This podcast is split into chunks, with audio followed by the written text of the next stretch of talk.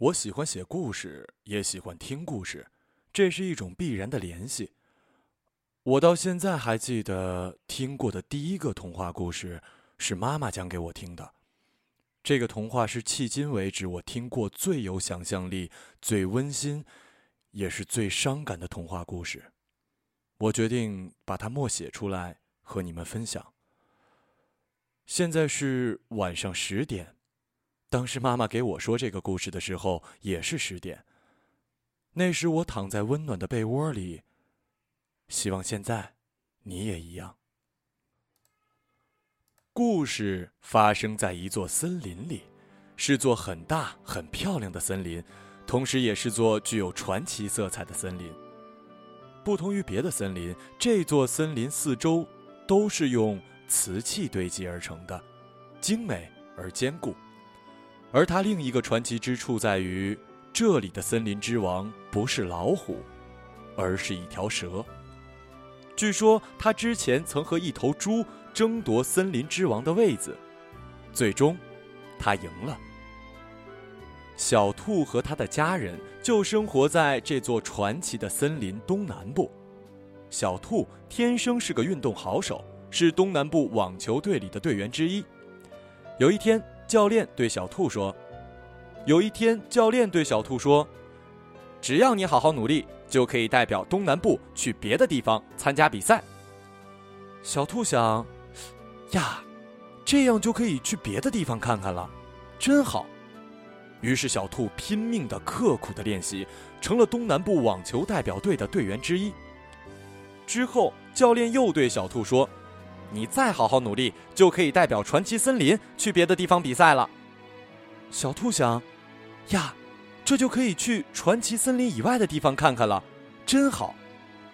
于是，小兔更加拼命的刻苦练习。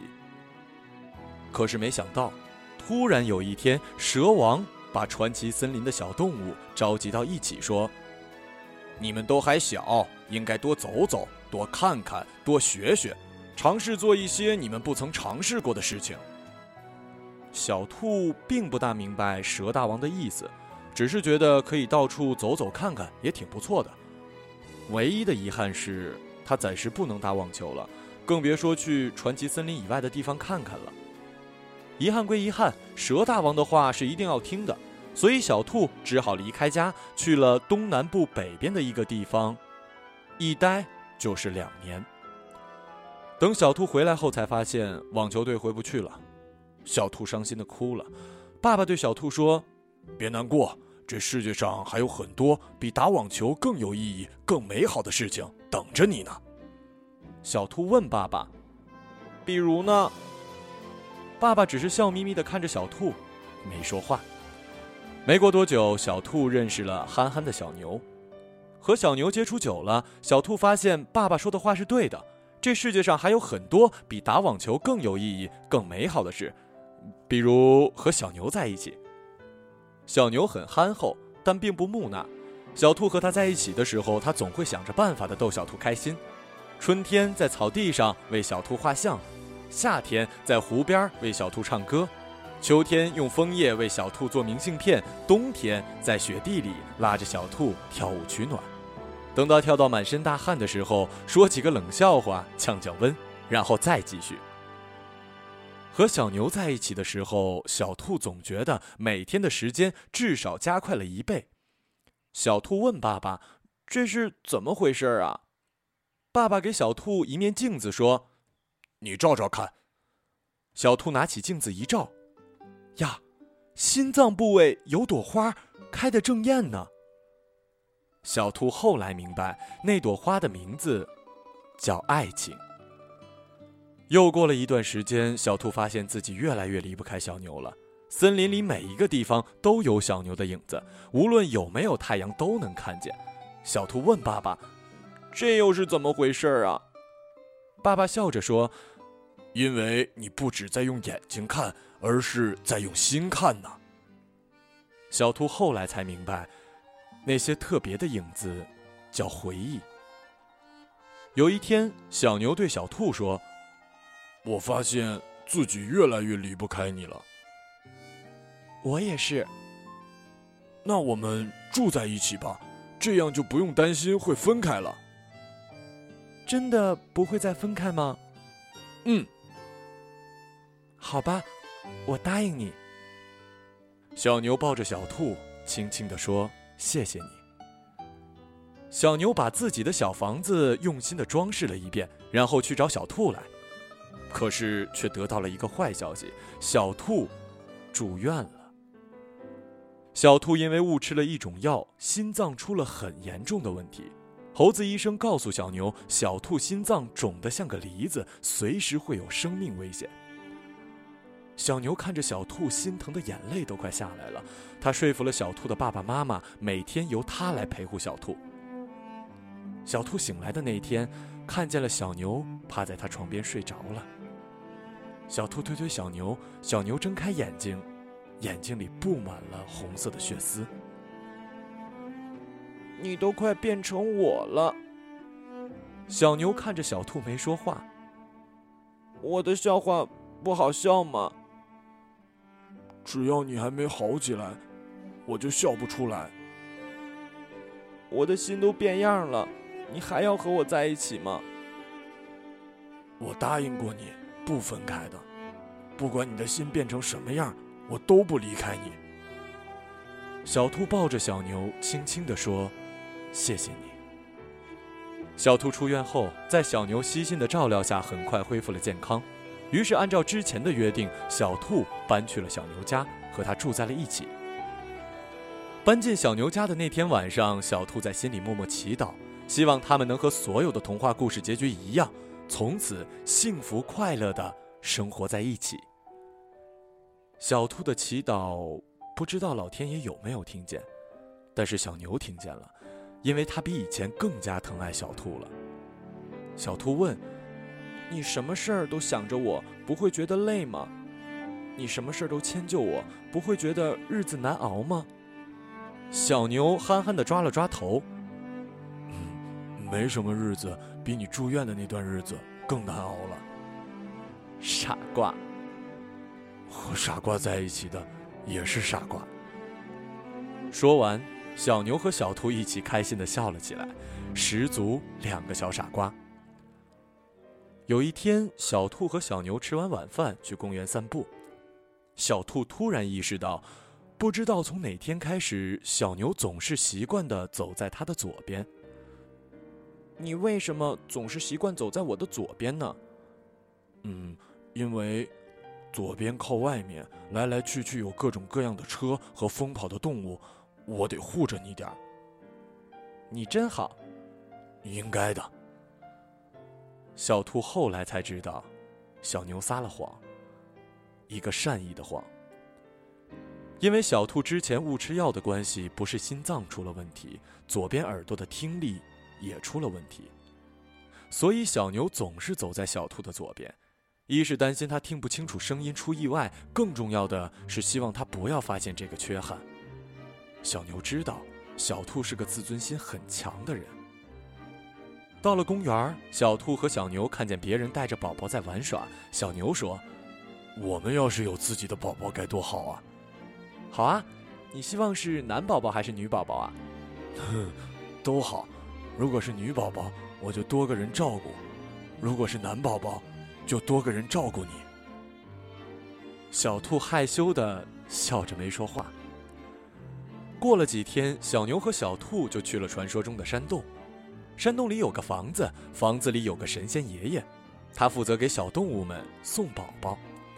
小牛和小兔把自己的愿望告诉了神仙爷爷，神仙爷爷答应他们的要求，让他们回去等消息。在等待宝宝的这段时间里，小牛做过一个奇怪的梦。他梦见一个小房子，那就是自己家的样子。一只巨大的手从天而降，把一匹小马放进了屋子里，之后却把小牛拿了出来。小牛不明白这个梦是什么意思，他谁也没告诉，一直藏在心里。之后没多久的某一天，小兔和小牛正在吃晚饭，突然有人敲门。小牛打开门一看，是神仙爷爷送宝宝来了，一个可爱的马宝宝。小牛和小兔看着可爱的马宝宝，高兴的流下眼泪。小兔又在心里默默祈祷，希望他们一家三口能和所有童话故事的结局一样，从此幸福快乐的生活在一起。这次也许小兔说话声音太小了，老天爷没听见，小牛也没听见。马宝宝来了以后，小牛更加努力的工作了。他说：“屋太小了，得换个大屋子了，因为马宝宝很快就会长大长高。”一个不小心会把房顶给撑破的。他还说要在大屋外面建个花园，里面要种上小兔最爱的花和胡萝卜，这样他一年四季都会有好心情。就这样，小牛每天怀着美好的梦想努力工作着。在他的梦想里，有小兔，有马宝宝，唯独没有自己。甚至他连当初那个奇怪的梦也忘了。如果忘记就不会发生，那该多好啊！马宝宝差不多一岁的时候，小牛生病了，很严重、很严重的病。猴子医生告诉小兔，小牛要离开传奇森林，去一个很远的地方了。小兔难过的哭了，哭的眼睛比之前红一万倍。小兔对小牛说：“你答应过我不分开的呀。你别难过。”这世界上还有比我们在一起更美好、更有意义的事情啊！不会有了。我们还有马宝宝啊，我们还有马宝宝啊，他会替我继续好好的照顾你的，也许比我照顾的更好。不，你是你，宝宝是宝宝，不一样。听话，你就迁就我一次，好吗？小兔不知道怎么回答，他还能怎么回答呢？如果任性一下就可以留住小牛，那该多好啊！在医院里，小兔带着马宝宝陪小牛过了最后一次生日，吹灭蜡烛，说再见。我对妈妈说：“小兔好可怜。”妈妈说：“小兔不可怜，小兔是幸福的。”因为有一个对他很好的小牛从他生命里走过，留下了满满的回忆，足以照亮他剩下的每一天。我说：“可小牛毕竟还是离开了呀。”妈妈笑着说：“离开并不代表结束啊，小兔和小牛迟早会再见的，在那个很远很远的地方。”我问：“那故事就这样结束了吗？”妈妈说：“当然没结束啊。”小兔和马宝宝还有很长的路要走呢。那他们会幸福快乐吗？会呀，因为马宝宝像极了小牛。这样啊，真好。妈妈抱着我，吻了我的额头，说：“是啊，真好。”听这个童话故事的时候，我还小，还不知道十二生肖这么一说。之前写了个菜场大妈的故事。妈妈看了以后说：“看你这篇文章的感觉，就像看人的一辈子。开头像初恋，有趣新鲜；看到中间像结婚了，平平淡淡，无趣味可言。可看到结尾，又像是夫妻两人先走了一个，活着的这时候才想起平日里的各种好。哭了，难过了，可有什么用呢？人呐，一旦动了情。”没一个不见的。这段话我发在了微博上，但并没有写完。妈妈说：“现在回想起来，我真是幸运呐！你爸给了我最好的爱情，一辈子就给了我这一次，一给就是一辈子。所以别去在意什么初恋不初恋，只要两个人真心相对就好。爱情不是买房，没有二手一说，再热也热不过初恋。”说白了就是某种发自内心的真挚与投入，别在意自己是第几次投入，问问自己，真心实意付出了多少，别让“初恋”这个词儿成了感情路上的路障。我说：“您这真是站着说话不腰疼啊！”妈妈想了想说：“哎呦呦，你一说腰疼还就疼了，你这个小炮子，乌鸦嘴。”真实而美好的爱情并不容易察觉到幸福与甜蜜，因为在生活中一切稀松平常，两个人一起经历春夏秋冬、酸甜苦辣，等到老去，把这一生当作童话说给后辈听。即便故事里有生离死别，也会面带微笑，脑中满是暖暖的回忆和思念。唯独忘记了这是第几次恋爱，这件微不足道的小事儿。这篇稿子发布之前，我先发给了几个比较要好的朋友看，唐娟是其中之一。她看完的第一时间给我发了条微信，只有八个字：再远，也远不过生死。我回：精辟。他说：“这话是我姥姥说的，给姥姥跪了。有兴趣听听我姥姥的故事吗？”“好啊，明晚发给你。”好嘞。那么，关于唐娟姥姥的故事，我明晚说给你们听吧。晚安。唐娟如约发了份邮件给我，很巧，也是晚上十点钟。内容如下：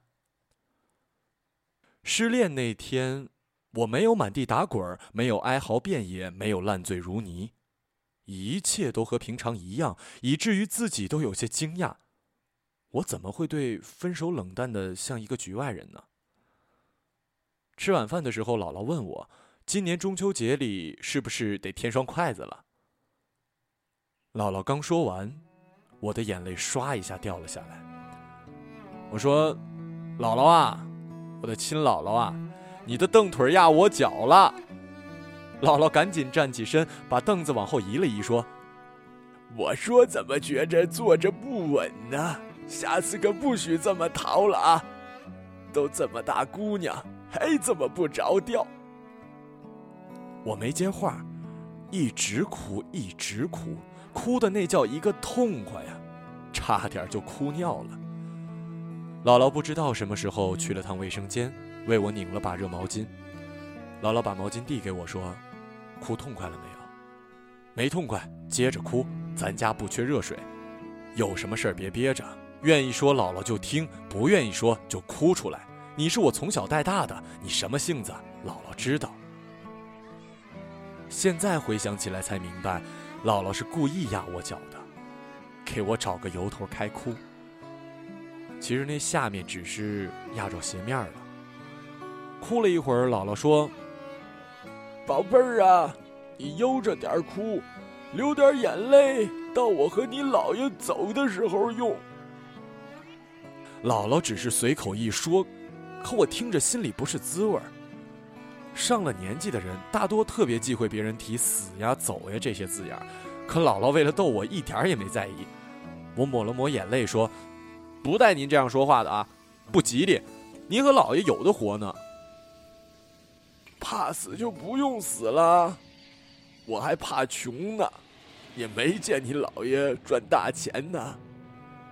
那啥。”不说我，说说你呗，为啥分了呀？他舍不得离开他爸妈。那你呢？我也舍不得离开你们呢。你俩这不挺默契的吗？我愣了一下，说：“姥姥，给我说说你的初恋吧，说说你和姥爷呗。”这算是秀恩爱呀！我还没接话，姥姥又说：“哦，不对，应该叫挂那啥。”我噗的一声笑了，说：“ 姥姥，您啥都懂啊，要不还能做你姥姥？”姥爷终于开口了：“你俩当我是透明的呢？”姥姥说：“你喝完没？”喝完洗碗去。老爷笑了笑，没接话，端起酒杯，把最后一口酒滋儿的一口干了，然后开始边收拾碗筷边哼起小曲儿：“小和尚下山去化斋，老和尚有交代。山下的女人是老虎，遇见了千万要躲开。”姥姥白了老爷一眼，说：“瞧你这老没正形的样。”说完这句话，姥姥自己也乐了。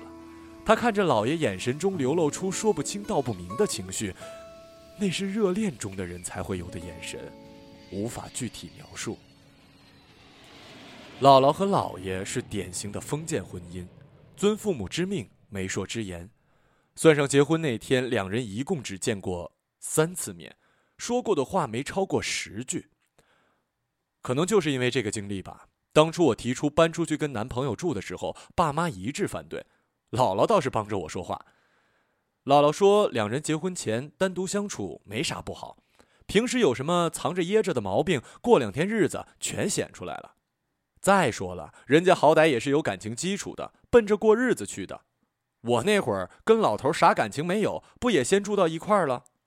我知道你们担心什么，这都什么年代了，干柴烈火的事儿，你们想防也防不住。你们以为大学附近那些个招待所呀、小宾馆呢，只招待出差的人呢？爸妈对视一眼，我隐约能看见他们脸上分明写着大大的“我操”。姥姥说完又看向我：“丫头啊，道理姥姥帮你说明白了，但你得答应姥姥一件事儿。啥事儿啊？”把你对象带家里来看看，姥姥给你把把关，你爸妈心里也有个底儿。要真靠谱的小伙子，这事儿姥姥说了算。好。过了几天，我带着男朋友到家里吃饭，爸妈忙了一桌子的菜，姥姥让姥爷把自己泡的酒拿出来喝，我男朋友不能喝，三杯两杯下肚，脸红的跟猪肝似的，一开口说话，整个就是赵四附体。几乎听不明白他说什么，光听见姥姥姥爷一个劲儿的乐。男朋友走了以后，姥姥对我说：“这孩子挺靠谱的。”我问：“您咋看出来的？”不好酒的男人基本上都靠谱。姥姥这话不全对，但和他的经历有关。姥爷年轻那会儿没别的爱好，就是好酒，除了早饭，一天两顿酒。姥爷是木匠，靠手艺吃饭，在小县城里也算有点名气。姥姥让他没事少喝点酒，喝多了会手抖，出不了好活，耽误正事儿。姥爷总说没事儿，姥姥说那你就喝吧，啥时候把我喝跑了，看你还喝不喝。姥爷说，你不是说喝酒耽误正事儿吗？怎么又扯上自己了？我不算正事儿啊。姥爷想了想，一拍大腿说：“我忘买烟卷了。”姥姥说：“你咋没忘你姓啥呢？”说完，出门给姥爷买烟卷去了。姥爷有不少酒友，说白了都是酒肉朋友，大多没什么正当职业，闲着没事就找姥爷蹭酒。姥爷是个厚道人，来者不拒，总觉得别人找自己喝酒是看得起自己，把自己当朋友。姥姥说：“狗屁朋友，人家就拿你当冤大头使唤。你喝酒我不管，但那些王八羔子你少搭理。”小心哪天人家把你卖了，你还帮人家数钱呢。老爷说：“就你们娘们心眼多。”其实姥姥说的没错，那些人见老爷家有点家底儿，就开始撺掇他玩牌九。老爷几杯酒下肚，人家让干啥他就干啥，每次酒醒可就后悔了，可一喝酒就把之前事都忘了，而且渐渐有点上瘾了。姥姥劝了老爷好几回都没用，有几次赶上老爷喝高了，俩人差点打起来。姥姥一看没辙了，就回娘家找太姥爷，呃，就是姥姥的爸爸，我一直叫太姥爷。太姥爷说：“太姥爷，太姥爷说，你别着急，我想个办法，一回就能把他给收拾服帖了。”姥姥问：“要是法子不灵呢？”太姥爷说：“那就证明他心里根本就没你，干脆一拍两散，回来爹妈养着你。”这事儿起根上也怨我们。姥姥听到这话，眼泪就下来了。一是心疼爹妈，二是气姥爷太混蛋。有天晚上，姥爷又被约出去喝酒、推牌九，到天亮才回家。进屋倒头就睡，一直睡到太阳快下山才起来。姥爷一睁眼叫姥姥，因为每次他喝完酒醒过来，姥姥都会给他端一碗姜枣汤醒酒。老爷叫了两声，没见姥姥答应，就起床去屋外看，一眼就看见桌上有张纸条，拿起纸条一看，老爷出了一身冷汗，那是张欠条，上面写着：“老爷推牌九，把姥姥输给别人当媳妇儿了。”老爷慌了，拿着欠条跑到债主家找姥姥，债主说了：“你媳妇儿没在我这儿，回娘家收拾东西去了。”老爷说：“我欠你多少钱来着？我砸锅卖铁还你，媳妇儿不能给你啊。”债主说：“呵呵，我不缺钱，我就缺媳妇儿。”老爷一听火了，上前就跟债主动手。可那是在人家家里，几个人围着老爷一顿胖揍，揍完就给推门外去了。老爷没辙呀，只好硬着头皮来到太老爷家找姥姥。太老爷拉着脸说：“你还好意思来呀？我把闺女托付给你，你照料的可真好啊！你走吧，咱两家没关系了啊。”老爷哭着求太老爷能让他跟姥姥见一面，太老爷死活就是不同意。老爷跪在门口半天也没见姥姥出来，就只好先回去了。老爷说那一夜是他这辈子最难熬的一夜，看什么都不对劲儿。说白了就一句话：姥姥不在家，这个家就不是家了，只是个窝，里面困了只丧家犬。老爷越想越后悔。一时气急，到厨房拿了菜刀，生生把小指给切了。切完也顾不上疼，抱着手坐在地上嚎啕大哭。哭着哭着，就晕过去了。等醒来的时候，发现躺在炕上，手已经包扎好。姥姥坐在床沿上，两只眼睛又红又肿。原来姥爷走后没多久，太姥爷就送姥姥回去了。其实姥爷根本没把姥姥输给别人。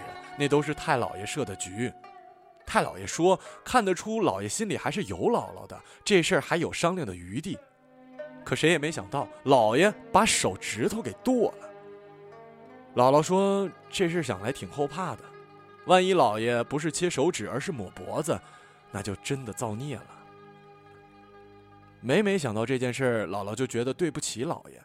老爷反过来安慰姥姥说：“这事儿怪他自己不好，没事还拿自己开涮。太老爷家有点什么事儿啊，老爷都抢着做，说：‘爹，这事儿我来干吧，我干事您放心，十拿九稳。’太老爷和姥姥都明白，他是说自己手只剩下九根手指头了。从那次以后，老爷不赌了，酒也几乎不喝了，只是逢年过节喝上点儿。老爷常说：‘见过鬼。’就知道怕黑了。姥姥说：“这都哪儿跟哪儿啊？你有功夫多念念书好不好啊？”姥姥说完，姥爷就看着他一个劲儿傻乐，像个孩子。姥姥和姥爷的好日子没开始多久，鬼子来了，镇上召集民兵去抗日，姥爷死活不愿去。姥姥问：“你是怕死还是咋的？”“嗯，怕死，怕以后见不着你了。”说实话。我也舍不得你去，可保卫国家是大事儿啊。有你的地方才叫家，你就是我的国，守着你是天大的事儿啊。姥姥再也没接话，转身从柜子里拿出两个人的画像，一下把画像撕成两半儿。那时候照相可不是平常事儿，很多老百姓结婚都是请人画张合照当结婚照的。老爷愣了一下，问：“你这是啥意思啊？”姥姥把画着自己的那半递给了姥爷，说：“这半你揣着，你那半我留着。你要真不回来了，也是带着我走的呀。我在家里也守着你，这辈子也不再嫁了。”姥爷被姥姥镇住了，问：“那我要是回来了，这画都撕了咋办呀？”姥姥说：“留着我俩百年以后当遗像呗，这样我俩照遗像挂在一起的时候，人家一看，哟。”这不合照吗？老爷抬起大拇指，只说了一个字儿：“福。”那天晚上，姥姥给老爷做了顿好吃的，还陪老爷好好的喝了一回。老爷哭了，姥姥也哭了。第二天一早，老爷就去镇上招兵处报名去了。到了傍晚的时候，老爷回来了。姥姥问老爷怎么回来了，老爷说镇上给他安排守粮库，回来取被褥。老爷告诉我，其实那时候并不像现在电视里演的那样，随便拉个人就去打鬼子。一个连枪都没见过的人，你让他开枪，指不定打中谁呢。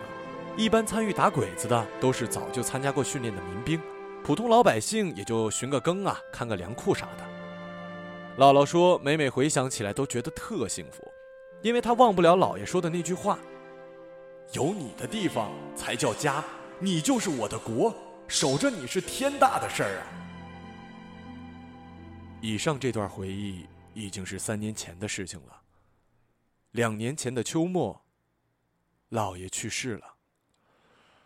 姥姥把那半幅画拿出来，让我爸裱成遗像。他看着画像说：“时间过得真快呀，当年说的话，今天也到了兑现的时候了。”说完这句话，姥姥的眼泪就下来了。姥爷临走的那段时间，姥姥似乎有预感，每天除了陪着姥爷，剩下的时间就是做手套。姥爷临走那天，姥姥的手套也做好了。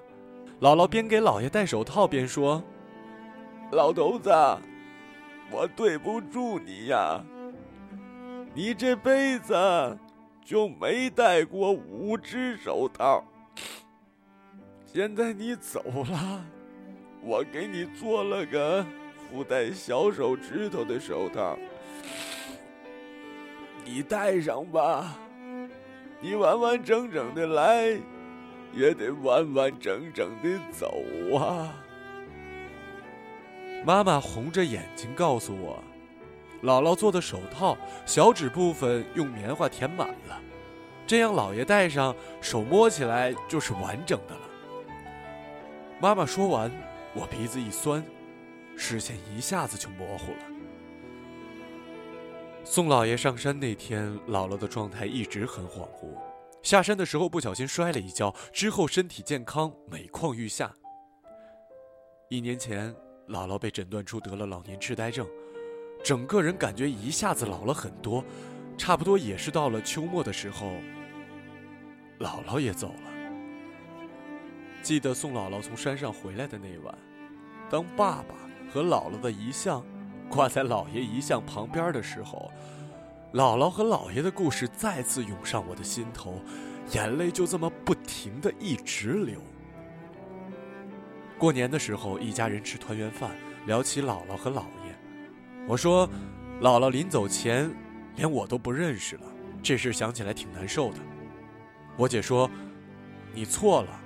咱姥姥一直都没忘。我姐告诉我，有段时间她常常带儿子回来看姥姥，姥姥别的人都认不清，可唯独对我小外甥特别亲。可她叫的是我的名字。家里人都知道，我小外甥看着像个小女孩，和我小时候特别像。我姐还说，有一次姥姥搀着我小外甥散步，边走边说：“妮妮呀。”你现在走不稳，姥姥搀着你走，可姥姥不知道能不能等到你搀姥姥走的那天呢？姐姐说，当时听到这句话，心都碎了。现在我听到这句话，又何尝不是呢？还记得姥爷去世后不久，姥姥又问过我一次感情上的事儿，她问我有没有和男朋友复合，我说没有。异地恋太远太累了，而且彼此舍不得对方的家庭，就此作罢了。姥姥说：“再远能有多远？能远过生死吗？”不过你既然觉得累了，那放手就放手吧。我说：“没想到我的初恋就这样结束了。”姥姥说：“你们这些年轻人呐，初恋两个字儿被当作紧箍咒。”啥初恋不初恋的，初字边上一把刀。你要老纠结这事儿，就是拿刀捅自己的心窝。你得往另一边看，初字边上还有个一字边呢。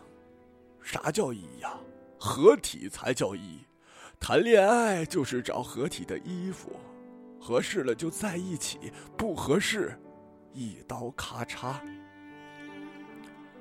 姥姥说完，看了看姥爷的遗像，说：“就像你姥爷当年一样。”看完这篇文章，我的心情挺复杂的，一时不知道该回复唐娟些什么。大约一个小时之后，唐娟发来微信：“看完了吗？陪我卷纸。好，等我从深圳回来的。去深圳。”写这篇文章的时候，我感觉又回到了以前，又和姥姥聊了一次天儿，所以我决定去一次深圳。我想了想，回：“他还在等你。”唐娟回了一个微笑的表情，我回：“加油，祝顺。”嗯，晚安。无论你现在经历怎样的感情，记住姥姥的话：合适就在一起，不合适一刀咔嚓。加油，祝顺，晚安。